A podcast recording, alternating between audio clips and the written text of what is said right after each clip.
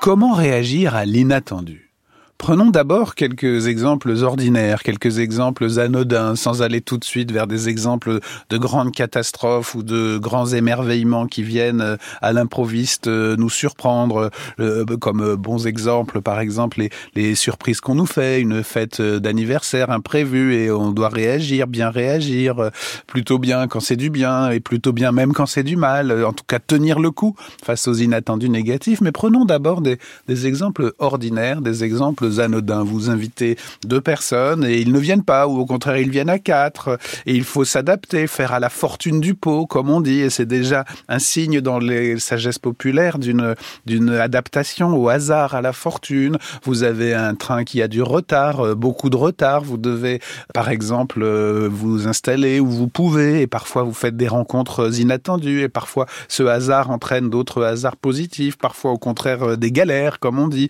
Et il faut alors, comme on dit, faire contre mauvaise fortune bon cœur. Et puis vous avez aussi euh, des choses qui viennent vous frapper comme étant euh, des hasards, mais aussi des, nécessités de la vie, telle ou telle épreuve du vieillissement, tel ou tel euh, seuil inattendu dans telle ou telle évolution. Et à ce moment-là, on dit qu'il faut faire de nécessité vertu. Faire à la fortune du pot, faire contre mauvaise fortune bon cœur, faire de nécessité vertu. C'est la sagesse face à l'imprévisible. C'est la sagesse de la adaptation à l'imprévisible qui est à la fois le hasard, le bonheur ou le malheur et qui est aussi la nécessité. Et il y a à la fois hasard et nécessité dans notre vie morale, il faut s'y adapter et la structure de nos attentes nous apprend à réagir, à faire cette marge de manœuvre face à l'inattendu relatif, d'abord euh, dans cette petite fortune de hasard, de, de bons ou de mauvaises rencontres, et il faut s'adapter et la sagesse consiste aussi à être dans l'instant présent, à ne pas se river à ses attentes comme à des cadres absolument intangibles, à une routine qui ne ferait plus de marge à l'inattendu, à l'imprévisible ou à l'imprévu.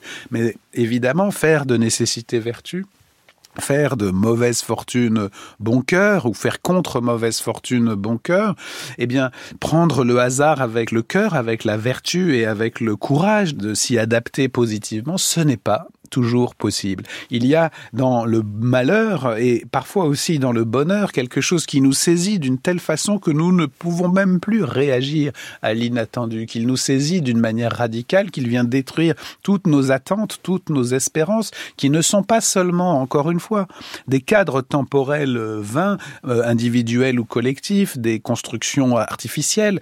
L'attente, c'est vraiment la structure profonde de notre désir et de notre être. Quelque chose qui viendrait contredire toutes nos attentes.